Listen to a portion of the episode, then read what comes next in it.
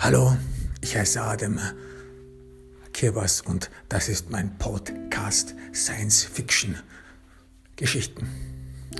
Sepp Maurer ist außergewöhnlich.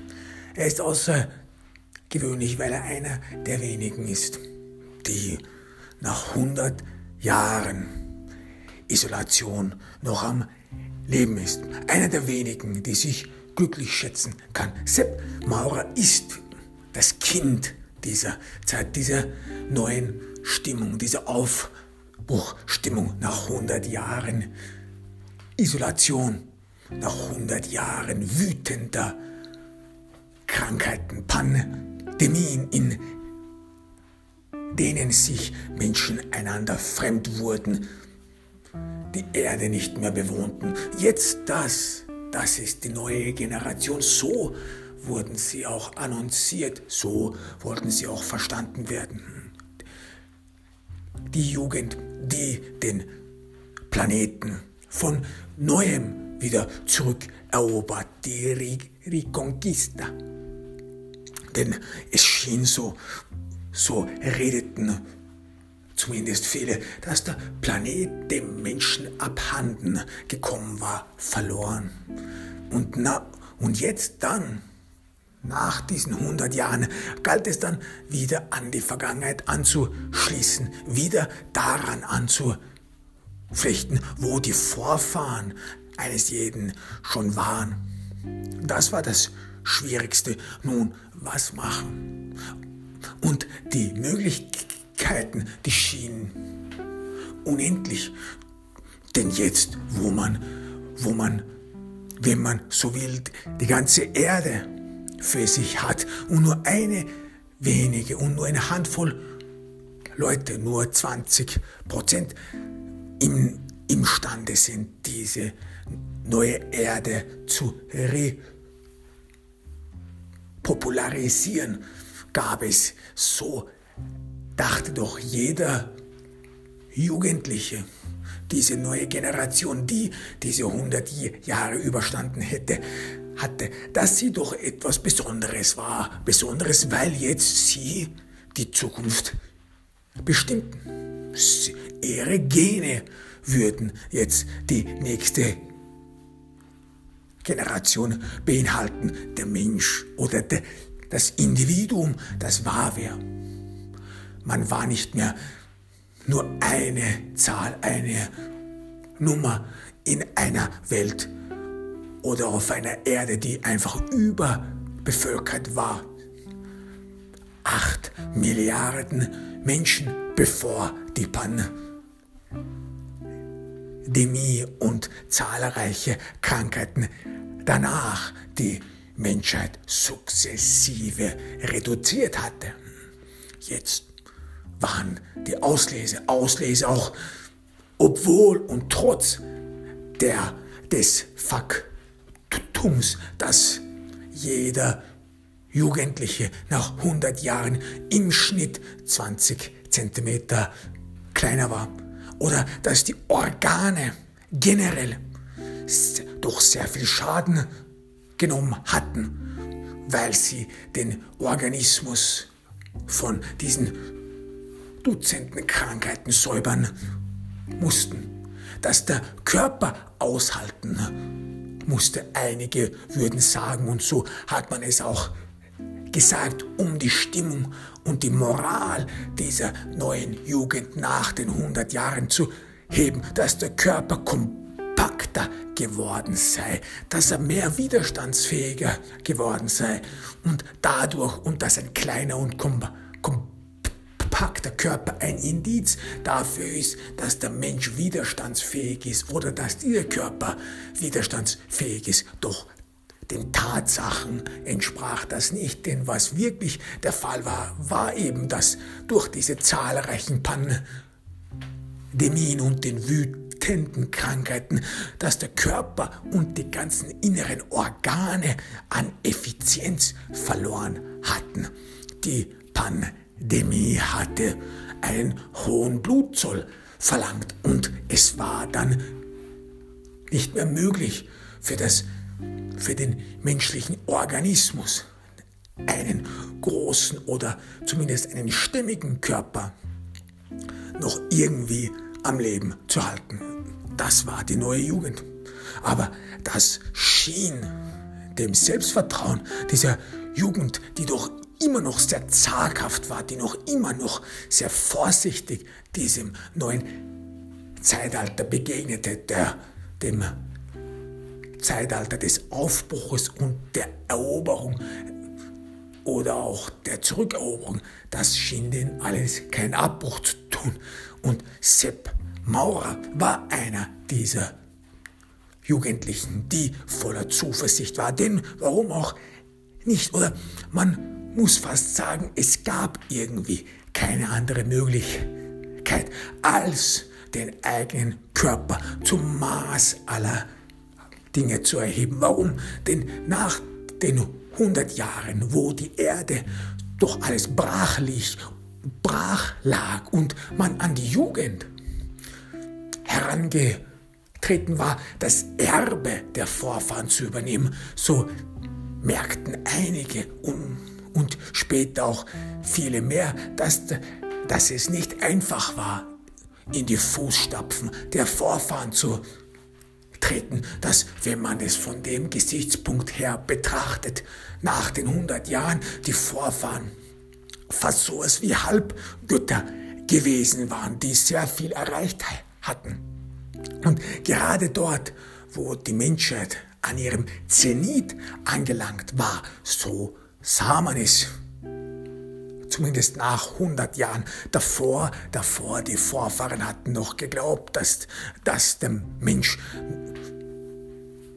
noch irgendwohin sich bewegen würde, noch irgendeine Anhöhe, noch irgendeine evolutionäre, noch einen evolutionären Meilenstein erreichen würde, was er auch, was dieser Meilenstein auch immer sei, das wusste er niemand. Doch nach 100 Jahren, 100 Jahren Isolation, 100 Jahren Pandemie und Krankheiten und nach 100 Jahren der, der Verlust der Selbstverständlichkeit des Selbstbewusstseins, dass man auf der Erde, dass einem die Erde gehört. Nach 100 Jahren hatte sich das alles geändert.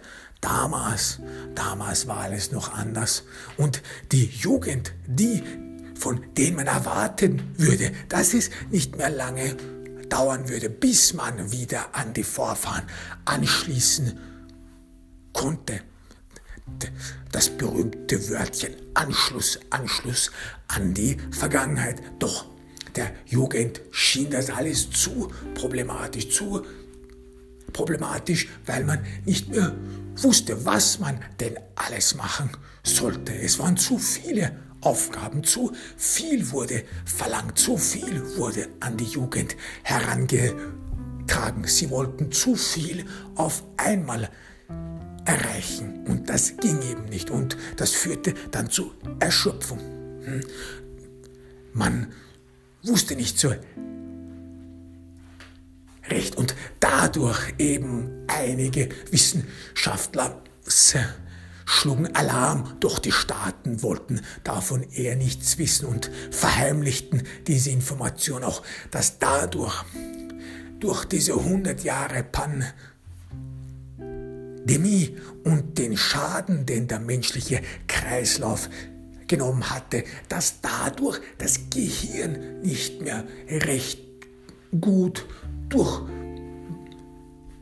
durchblutet worden ist worden war und dass einige Wissenschaftler gemerkt hatten, dass das Gehirnvolumen etwas kleiner geworden war. Der, der menschliche Körper lernte auszuhalten mit dem, was er hatte.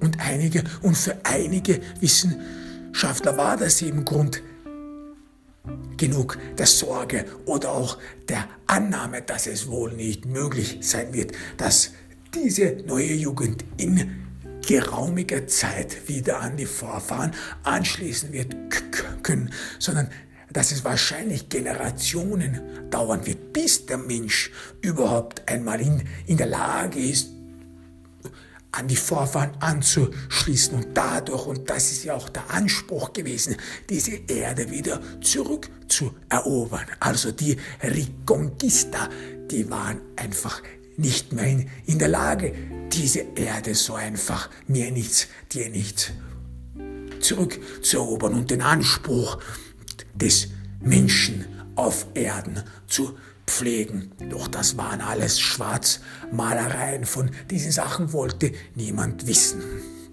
Und Sepp Maurer, einer dieser vielen Jugendlichen, die von die das alles ausblendeten.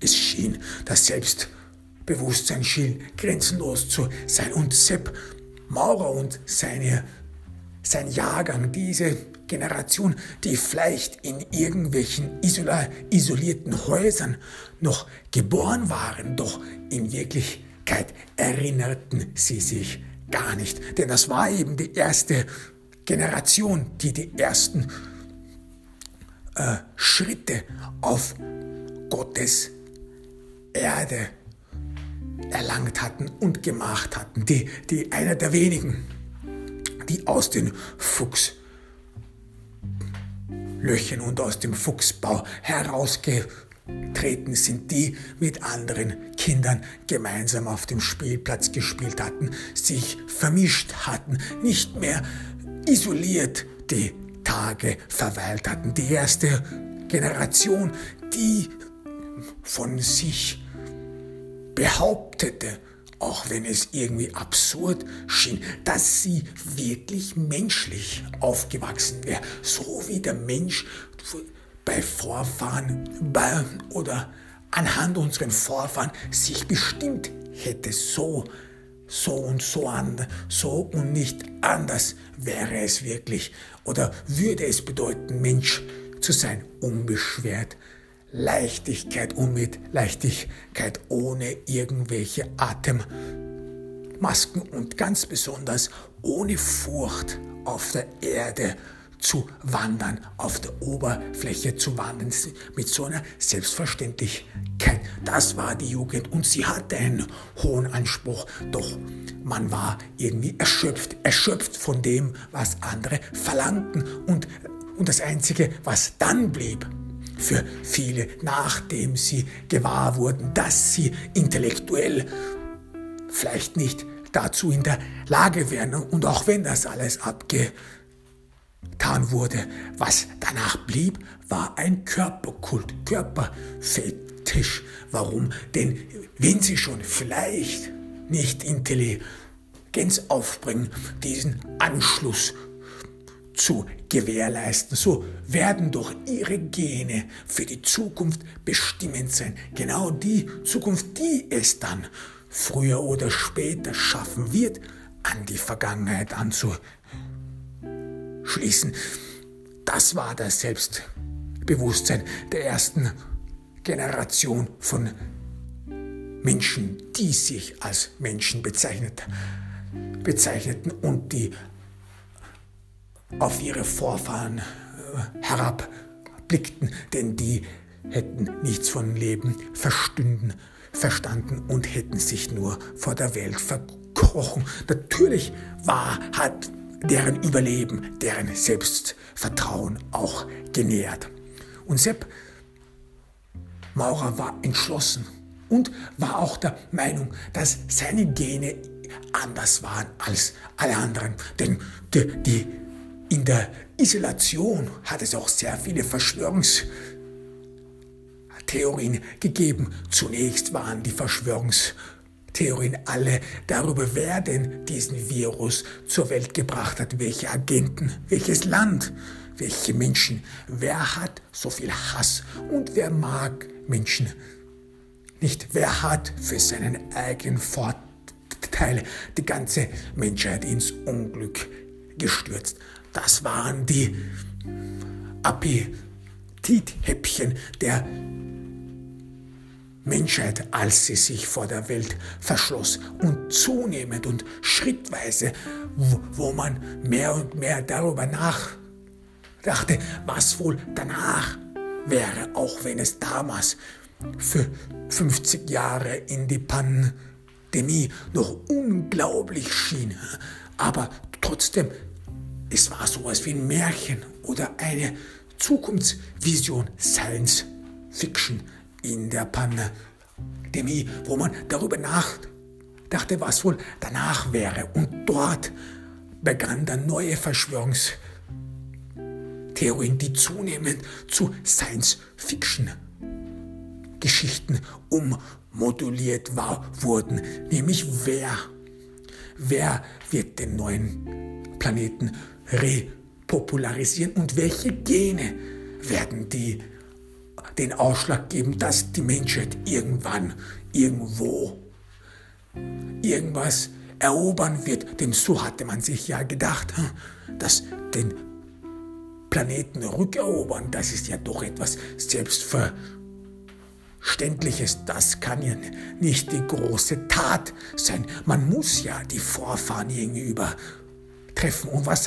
konnten die Vorfahren nicht? Was haben die Vorfahren nicht geschafft. Und das war, die Galaxie zu erobern. Das haben die nicht geschafft. Und das würde der Mensch, der Mensch der, der Zukunft für sich beanspruchen. Und dann, dann, was alles seinem Weg entgegenkommt, würde platt gemacht werden. Denn der Mensch der Zukunft, der muss sich ja noch beweisen. Er muss Stärke beweisen. Also dieses schwächliche Wesen, das durch diese 100 Jahre, durch diese vielen Krankheiten degeneriert wurde, nur mehr eine jämmerliche Gestalt war im Vergleich zu seinen Vorfahren. Dieser Mensch hatte Größenfantasien, Fantasien von der Galaxie und von anderen Aliens, von Außerirdischen, die er mit Gewalt sich untertan machen konnte und wollte, weil er sich selbst etwas beweisen wollte,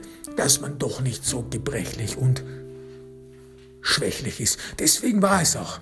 Und diesen Glauben und dieses Weltverständnis hatten, hatte auch die erste Generation von Mensch, die wieder auf der Erde wanderte, übernommen. Sie waren deren Geisteskinder von diesen Verschwörungstheorien und abartigen Geschichten, die man sich in der Isolation teilte. Und dann, als diese Generation auf der Erde sich einen Namen machen wollte, kamen wieder diese Verschwörungstheorien Theorien und Aberglauben und Science-Fiction-Geschichten wieder in deren Gedächtnis. Hm.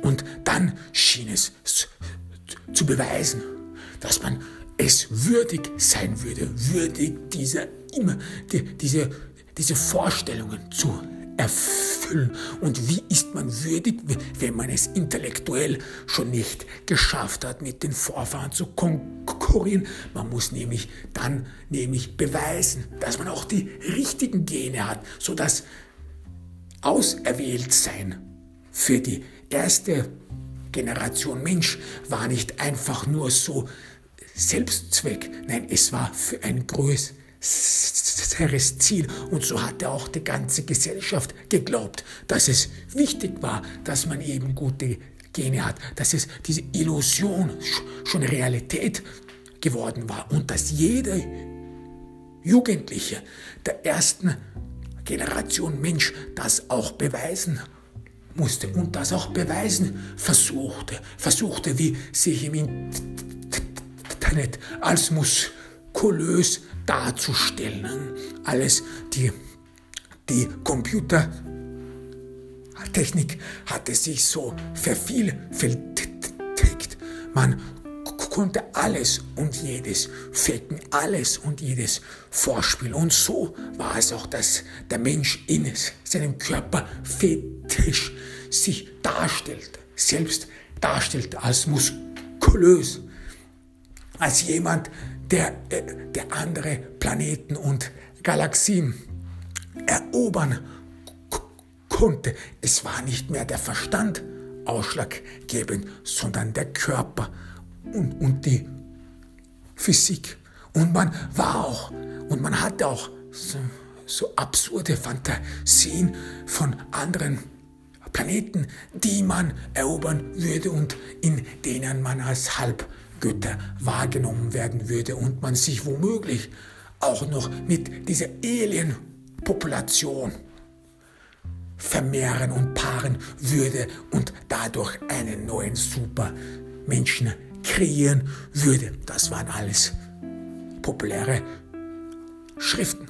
Und Sepp Maurer, wenn er jedes Wochenende zum Heiratsmarkt ging, dieser Markt, an dem nicht Leute hingehen, nur um eine gute Zeit zu haben, nein, dieser Heiratsmarkt, dort, wo junge Leute hingehen, um jemanden und jedem zu zeigen, dass sie auserwählt sind. Männer, die, die zeigen wollen und müssen, was sie haben. Dieser Heiratsmarkt, der schien auch eine Verifikation diesen, dieses Glaubens zu sein. Der Mann, der Mann hat sich selbst präsentiert und präsentiert, präsentiert sich dort auch um wahrgenommen und als besonders angesehen zu werden und mit allen Vorstellungen, das damit kommt, hm, mit Vorstellungen von Größen, Wahn und dergleichen. Und Sepp Maurer,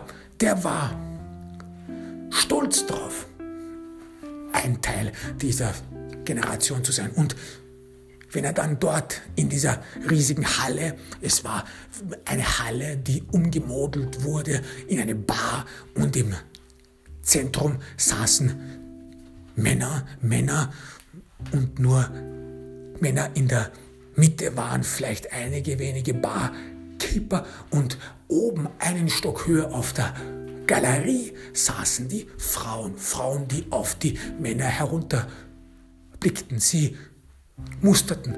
Es waren immer noch diese Konstellation und Raumaufteilung war immer noch das Erbe dieser Pandemien, dieser Raum. Man wollte sich in, in Sicherheit bringen, Distanz bringen und es gab Fluchtwege, Fluchtwege nicht im Falle dafür, dass es einen Brand gab oder sonst dergleichen. Nein, Fluchtwege für den Fall, dass jemand auf einmal husten würde.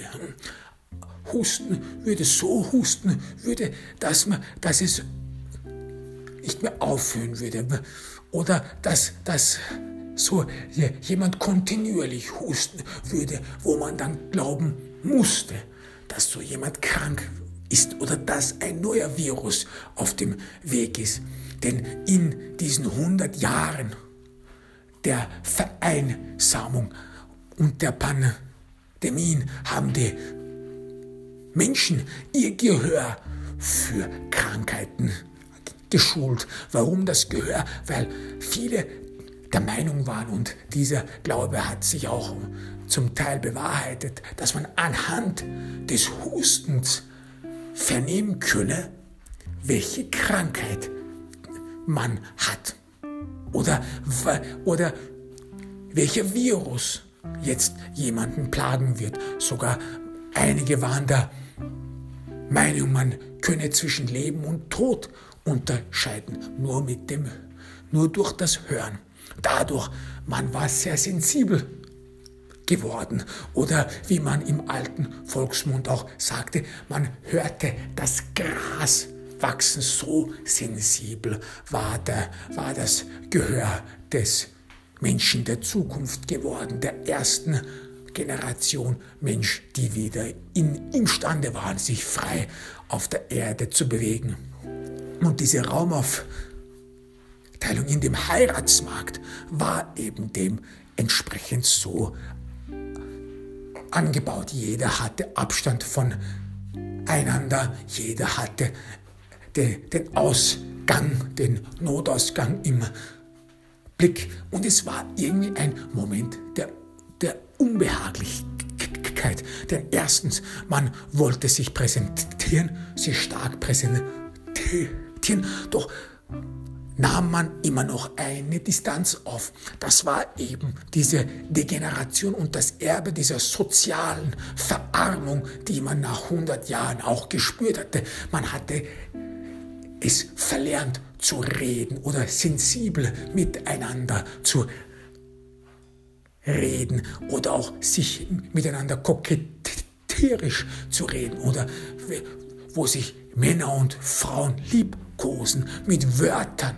sich schmeicheln. So etwas war alles abhanden gekommen, denn sogar jede Konvers Konversation, die in diesen 100 Jahren waren, waren eigentlich nur darüber, um Sachen abzuklären, abzuklären, wie, woher kommst du, wie viele Leute in deiner Familie sind schon gestorben, was machst du hier? Das war eine abge, abgehackte Sprache eine abgehackte Sprache, von der unsere Vorfahren damals noch gesagt hatten, dass sie Männer verwenden würden. So viel hat sich schon geändert. Und dass diese Sprachkultur und auch diese Isolation dann zu einer sozialen Verarmung geführt hatte, das war auch selbstverständlich und das spiegelte sich auch in dem Heiratsmarkt wieder. Es wäre unvorstellbar gewesen, dass ein Mann oder eine Frau einfach einen Mann anspreche.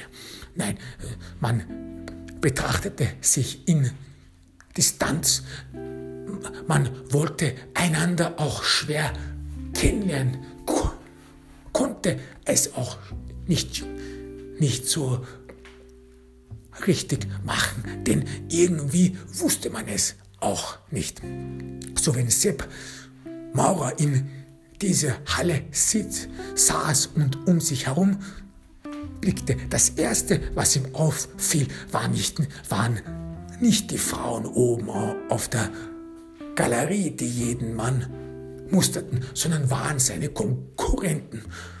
Es waren diejenigen, die es gewagt hatten, dorthin zu kommen. Denn egal was man sagte, man brauchte doch irgendwie auch Selbstvertrauen Selbstvertrauen, dass man dorthin ging als Mann, dass man es sich für wert hielt, sich wert hielt, dass man auserwählt werden würde. Denn diese Auswahl, das war schon eine, eine problematische Angelegenheit. Wenn ein Mann auserwählt worden war von einer Frau oben auf der Galerie, dann wurde ihm vom Barkeeper eine Nummer gegeben, eine Nummer, die, die, die viele Anspielungen hatte. Meistens waren das Nummern von Jahreszahlen, Jahreszahlen von Geliebten, die vor 100 Jahren einmal gelebt hatten, die bei unseren Vorfahren gelebt hatten. Oder es waren Nummern, die als eine Referenz zu Liebesromanen oder Nummern, die sogar auch sehr obszön waren. Obszön wie, dass die Nummern, das war aber eher nur eine, eine Slang und wurde nur von wenigen so gewusst. Nummern von Sexstellungen, die da den Männern überreicht worden sind. Und wenn dann ein Mann diese Nummer bekam, so war es nicht der Fall, dass er jetzt sich mit einem Mädchen treffen würde oder sonst dergleichen. Nein, das war dann, dass der Mann nahm diese Nummer und ging zu der nächsten Lustbude, die nächste freie Lustbude. Sie war ungefähr zwei Quadratmeter groß mit, mit nackten Frauen auf dem Bildschirm und in dieser Lustbude entkleidete der Mann seinen Unterleib und es kam ein Zapfen von der Wand, der seine in, in diesen Zapfen steckte er seinen Penis und dieser Zapfen wie eine Melkme, wie, wie, wie eine Maschine oder es war eine Maschine, melkte das Sperma ab. So wurde der Heiratsmarkt betrieben. Denn wirklicher Körperkontakt, wirkliche körperliche Nähe war viel, viel, noch viel zu gefährlich. Es müsste alles desinfiziert infiziert werden. Jede Berührung schien gef gefährlich, aber auch der Körperkontakt generell schien extrem mühsam. Welche Vorkehrungen man dort alles treffen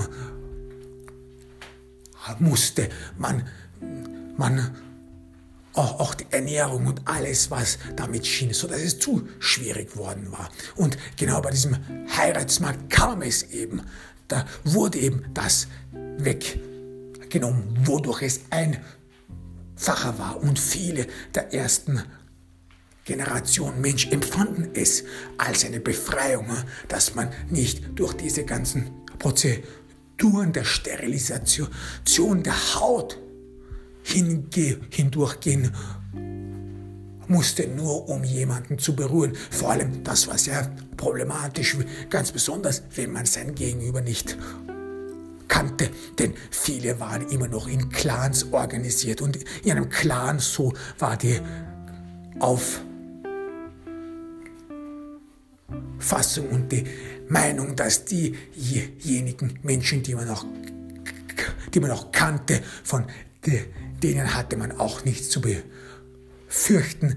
Und dass sich über die Jahre, äh, wo, worin man es gemeinsam lebte, das Immunsystem angeglichen hätte und dadurch es keinen Schaden nehmen würde, wenn sich zwei Menschen, die über Jahre schon gemeinsam leben, sich gegenseitig berühren. Keine Krankheitserreger würden dann auf den Organismus eines anderen übertragen werden. Doch das war nicht der Fall bei Menschen, die man eben nicht kannte, nicht wusste, woher die kamen. So, das war alles der Heiratsmarkt. Das war alles die sexuelle Fantasie, die nichts wirklich mit körperlichem Kontakt zu tun hatte, aber nichtsdestotrotz auserwählt,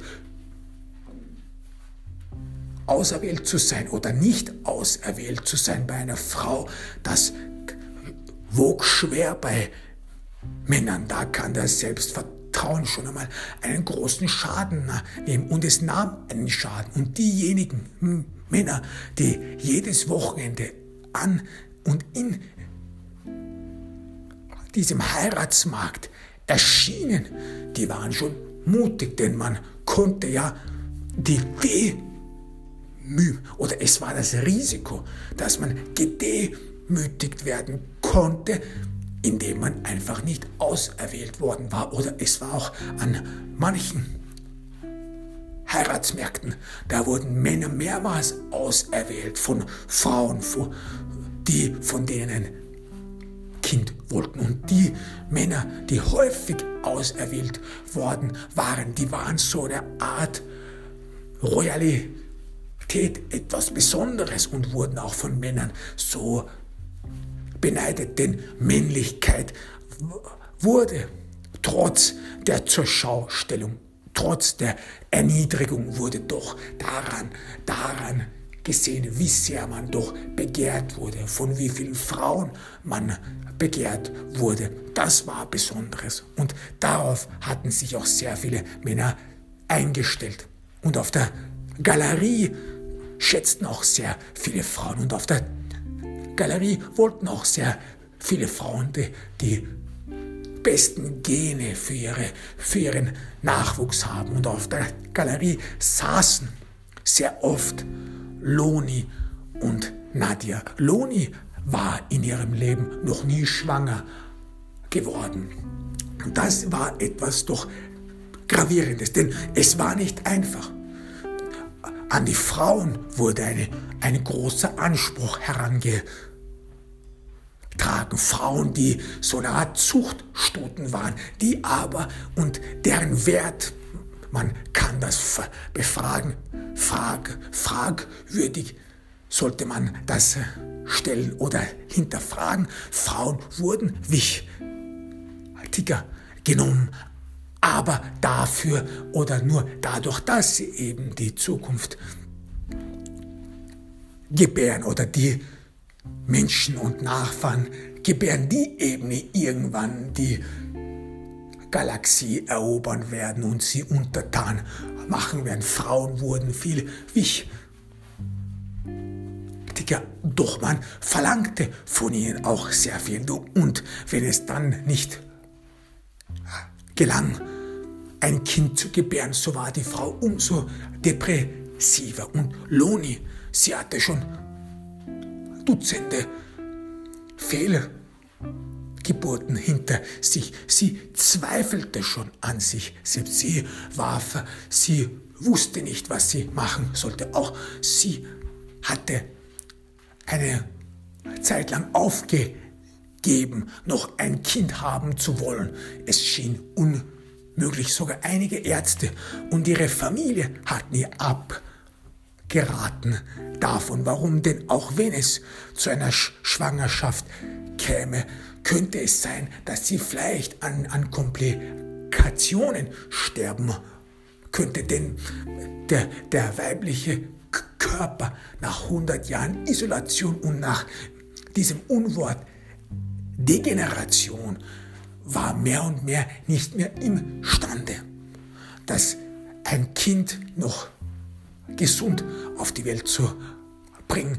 Es war nicht mehr imstande, das Kind lang, lange genug im Mutterleib zu behalten, was dazu führte, dass die Schwangerschaft von neun Monaten auf acht verkürzt wurde und dass nur einige wenige Frauen, die die notwendige Plazenta hatten, noch volle neun Monate die Schwangerschaft auskosten konnten, wenn man es so nennen will, sodass sogar Gebären problematisch wurde und dass es auch sehr häufig war und auch sehr, sehr, sehr oft der Fall war, dass Frauen Fehl Geburten hatten, sondern und dass erst der zweite oder dritte Versuch in einer Schwangerschaft dann auch wirklich Früchte trug.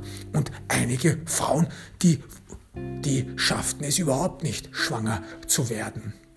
Das war auch der Preis dieser Pandemie und der Jahre der Isolation. Und das war wie eine Schreckensnachricht, nicht nur für die Staaten, die eben äh, den, den Planeten wiedererobern wollten. Und es begann schon damals der, der Wettlauf einzelner Staaten um den Planeten Erde, der Wettlauf einzelner Völker, die sich noch erhalten hatten, um, um die wenigen Ressourcen Ressourcen für sich zu beanspruchen. Und die einzige Möglichkeit, wie man die, die, diese Ressourcen und Erde und Fläche für sich beanspruchen hätte können, war eben, dass man so, dass man gebärfreie dicke Frauen hatte, die, die eine Zukunft gewähren würden. Und dann und da und in so einer Auf Fassung und in so einer Weltsicht waren Frauen, die nicht gebären konnten oder Nachrichten davon, dass sehr viele Frauen unfruchtbar geworden waren. Das waren Schreckensnachrichten, Horrorvorstellungen. Ne? Dann all diese Träume von einer Zukunft, wo der Mensch seinen Anspruch gerecht wird, diesen Anspruch, von dem er 100 Jahre lang geträumt hat und der ihn dann vollends an seine Vorfahren anschließen würde. Diesen Anspruch dann sah man verloren gehen vor den Augen, in, in Luft und Rauch sich auflösen. Der Gedanke daran war schon zermürbend und Loni lebte, Loni lebte und hatte einige Tage und Jahre durch diese Misserfolge gelebt. Es war so, als ob sie nichts für die neue Zukunft beitragen konnte. Man muss sich das ungefähr so vorstellen, dass man eine riesigen, dass man eine riesige Fläche vor sich hätte. Eine riesige Fläche, die nur darauf wartet, in Anspruch genommen zu werden. So war der Gedanke der ersten Generation Mensch, diese riesige Fläche, die steht frei und das man, und man müsse nur hingehen und sie erobern und sie für sich beanspruchen. Und wie kann man das machen? Na, mit Nachwuchs. Aber für einige war es so, als ob kein Schritt mehr vorwärts ginge, als ob man das nicht erfüllen würde und als ob man das, was von einem, von der Gesellschaft verlangt und abgewartet, ab, ab verlangt wird, dass man das nicht er, erfüllen konnte. Denn in jeder Gesellschaft und, in, und auch obwohl diese, die ganze Menschheit nach diesen 100 Jahren in Clans organisiert war. Doch in diesen Clans waren Frauen sehr bedeutungsvoll, hatten sehr viel Macht, weil in einer Frau die Zukunft dieses Clans stand. Sie allein konnte bestimmen, ob, die, ob dieser Clan noch eine weitere Generation zu sich addieren kann, hinzufügen kann und konnte die die konnte das Leid, das man für 100 Jahre ertragen hatte, dieses Leid, dass man die ganzen Pandemien überlebt hatte und dass man jetzt in eine Zukunft blicken konnte, in eine zuversichtliche Zukunft. Nur Frauen konnten das dann vollends ummünzen, sodass all diese 100 Jahre dann auch noch in die Zukunft mitgenommen werden konnten, sodass es für jeden Clan eine Zukunft gab.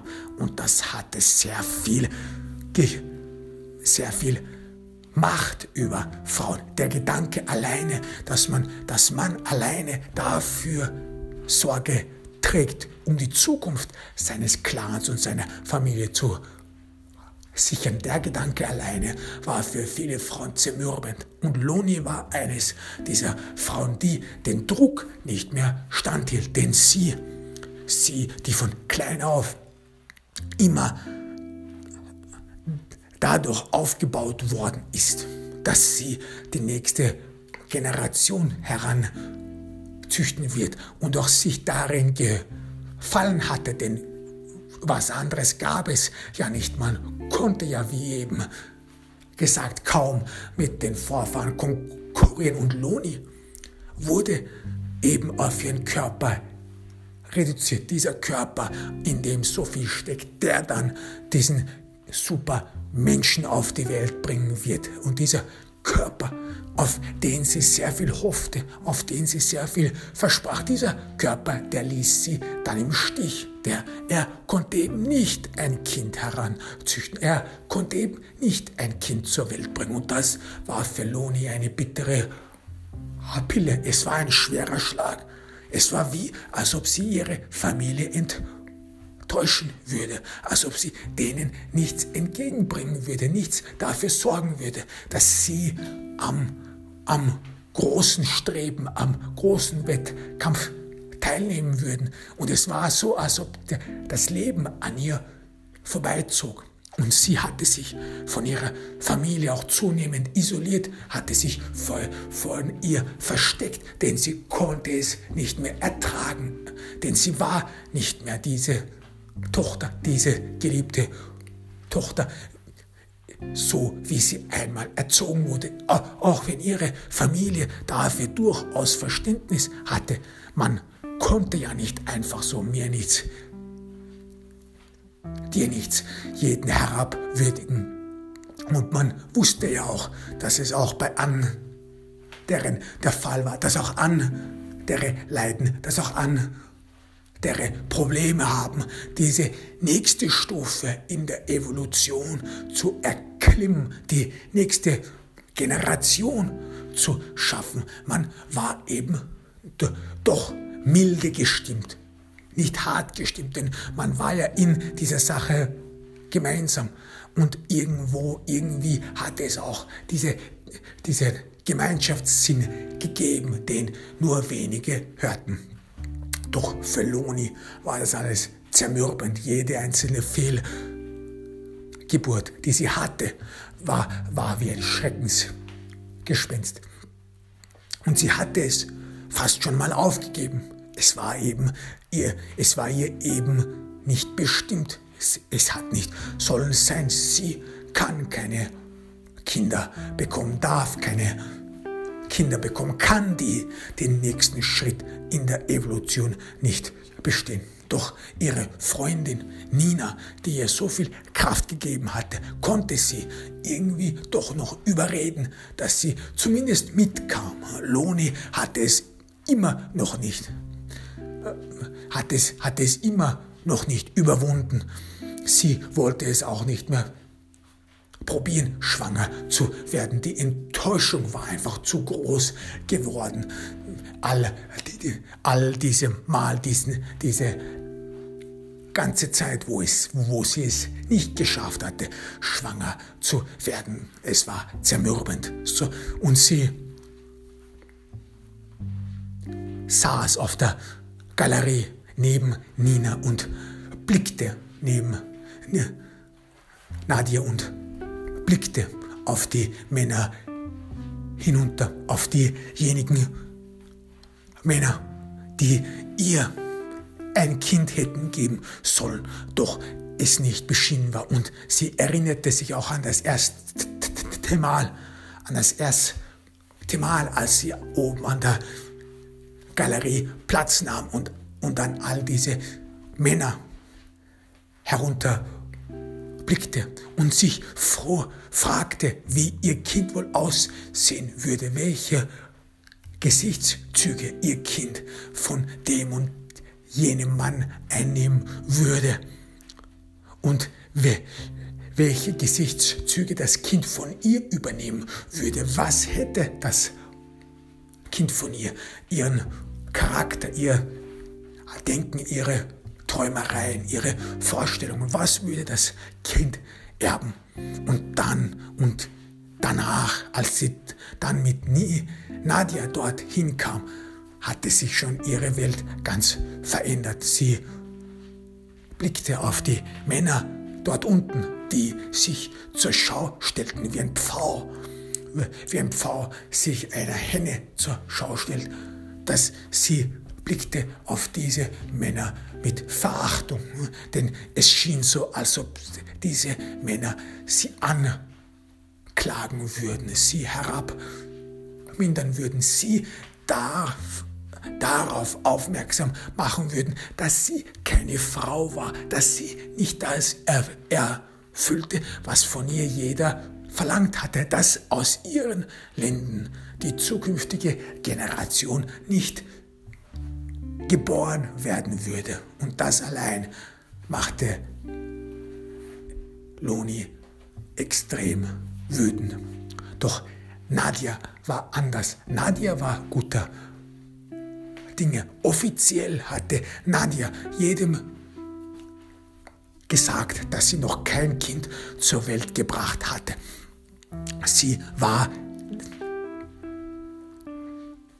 demnach noch Jungfrau. So wurde es dargestellt nach 100 Jahren. Es war dann nicht mehr so, dass Jungfrauen diejenigen waren, die keine, kein, noch kein Geschlechtsverkehr hatten, sondern Jungfrauen waren diejenigen, die noch kein Kind zur Welt gebracht hatten. Das hatten sich einige Staaten so überlegt, um noch noch einmal den Druck auf Frauen zu erhöhen, doch noch Kinder zu bekommen. Und dass man, wenn man ein Kind bekam oder es bekommen würde, man hätte ein Erlebnis im Leben verspürt, das unvergleichlich war. Und die Staaten, um eben die Geburtenrate anzukurbeln, propagierten eben Frau zu sein, eine Mutter zu sein, das war etwas ganz Besonderes. Das war etwas,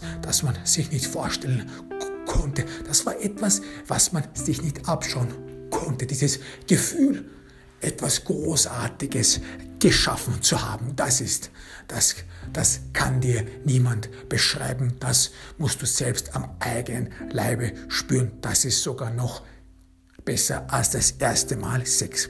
Deswegen hatten die Staaten darauf gepocht, dass man das Wort Jungfrau nicht mehr für Frauen oder für Männer verwendet, die noch kein Geschlechtsverkehr hatten, nein, sondern zu nur ausschließlich für Frauen verwendet, die noch kein Kind zur Welt gebracht hatten, die noch äh, wirklich noch nicht reif waren, die, deren, deren Horizont immer noch in alte Muster gegliedert war, die nicht diese und diese eine unbeschreibliche Lebenserfahrung gemacht hatten. Und Nadja sagte eben, dass sie zu jedem, sagte zu jedem, dass sie eben noch Jungfrau wäre. Sie, sie war doch etwas in einem fortgeschrittenen Alter. Und wenn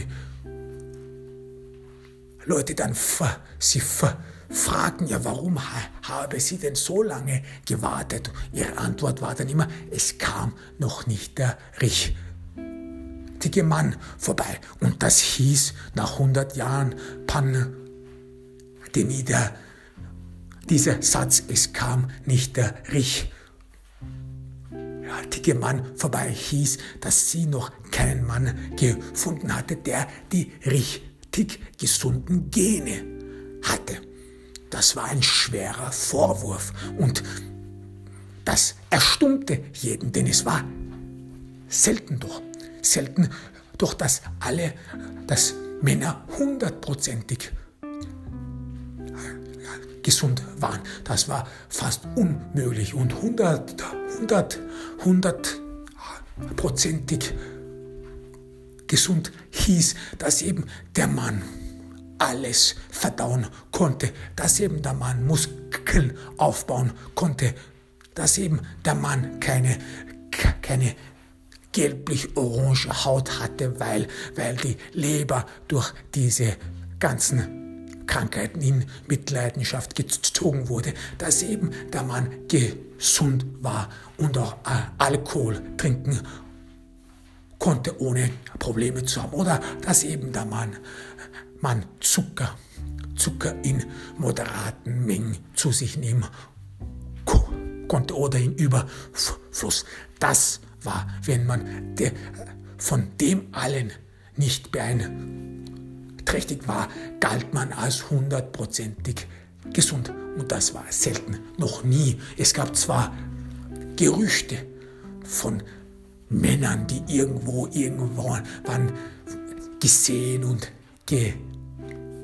gesichtet wurden, die alles tun und machen konnten, was sie wollen, die, die hier im Heiratsmarkt nicht so, nie, sich nicht nur so ein Glas Bier bestellen und davor sitzen und nur so tun können, als ob sie es trinken und daneben. Das hat man in der Bar so gemacht, um eben den Druck auf Männern zu lindern, dass man jede Meter gab es so eine Art Abfluss, wo Männer schrittweise un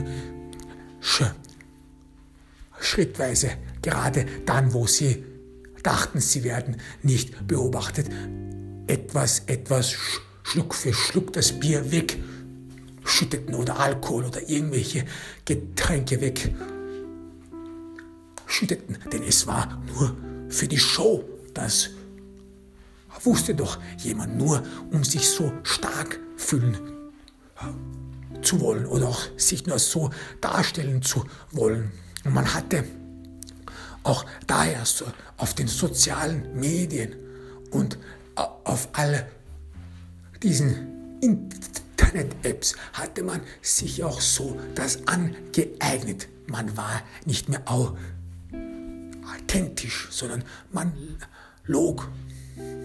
Man lügte, lügte über die eigenen Begebenheiten, über die körperlichen Kapazitäten. Und was war Männlichkeit? Was wurde als Männlichkeit beobachtet und gesehen. Und das war eben der Glaube, dass ein Mann zumindest zu 70 bis 80 Prozent gesund sein müsste, damit er dafür in Frage kam, dass seine Gene in die nächste Generation übernommen werden würden. Das war für viele Frauen ausschlaggebend und Nadia untersuchte Männer anhand dieser Gesichtsmerkmale. Sie wusste schon, dass sie nie wahrscheinlich den wirklichen Traummann, der, und der war eben hundertprozentig gesund, war groß, muskulös, konnte, konnte Bier wie Wasser trinken, konnte alles essen, alles tun und lassen, was er wollte. Das waren die guten Gene, die jeder wollte, doch niemand hatte. Und was da, dort unten im Parterre sich herumwühlte, das war so, wenn man so will, das Trostpflaster, mit dem man sich zufrieden geben musste. Allerdings, allerdings, das, was niemand wusste, war, dass Nadia eigentlich schon einmal ein Kind geboren hatte.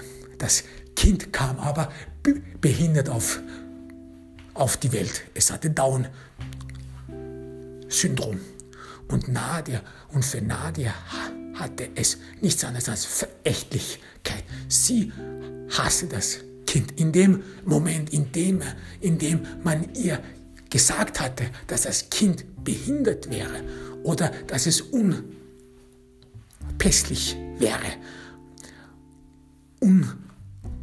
unpässlich und gehemmt wäre, was so viel bedeutete wie dein Kind wird nicht die nächste Leiter oder die nächste Sprosse in der Evolution erklimmen können, dann war nach dieser Nachricht war Nadias Welt zerstört und zertrümmert. Sie wollte nicht das Kind ansehen. Sie hatte das Kind davon nur einmal angesehen und sie schubste es weg vor sich selbst, von sich weg in Widerlichkeit.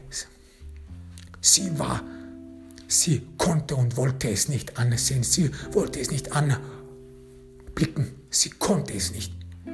Und es war eine bittere Enttäuschung für sie gewesen, denn was hieße das? Das war ja das. Was heißt es, wenn ein Kind zur Welt kam, was nicht gesund war, was den Qualifikationen dieser neuen Gesellschaft des ersten Menschen nicht ausreichte und Genüge tat. Wessen Schuld war es, wenn das Kind nicht mal zumindest 70 bis 80 Prozent gesund war, gesund war, so dass seine Gene in einem Heiratsmarkt zumindest wahrgenommen werden würden. Wessen Schuld war es? War es die des Vaters, des Spermagebers oder das der Mutter. Mit wem stimmt es nicht? Wessen Gene werden niemals die Zukunft erreichen? Und wer wird zurückbleiben? Das war der, auch die Angst, die man in der ersten Generation Mensch hatte. Es werden Leute geben, die zurückbleiben, die vergessen werden. Und das, die werden vergessen und das nach 100 Jahren Leid, nach 100 Jahren Ent, Entbehrungen, wo doch die Menschheit etwas Gutes verdient hätte. Und jetzt werden diejenigen, die sich, die sich doch so viel abwetzen, die sich doch so viel um die nächste Generation kümmern, jetzt werden gerade die dann zurück gelassen. Diese Nachricht von dem, dass Nadies Kind nicht die Zukunft erreichen würde, das war niederschmetternd und zertrümmert. Und Nadia brauchte lang, um sich davon zu erholen, aber nichtsdestotrotz sagen und ansprechen konnte sie es nicht.